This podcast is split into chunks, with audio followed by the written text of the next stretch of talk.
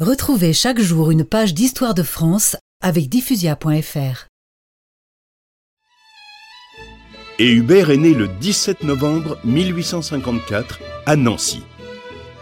Mais à l'époque, sa famille habitait le château de Crévic, pas très loin. Ce n'est pas celui dont je vous ai parlé tout à l'heure.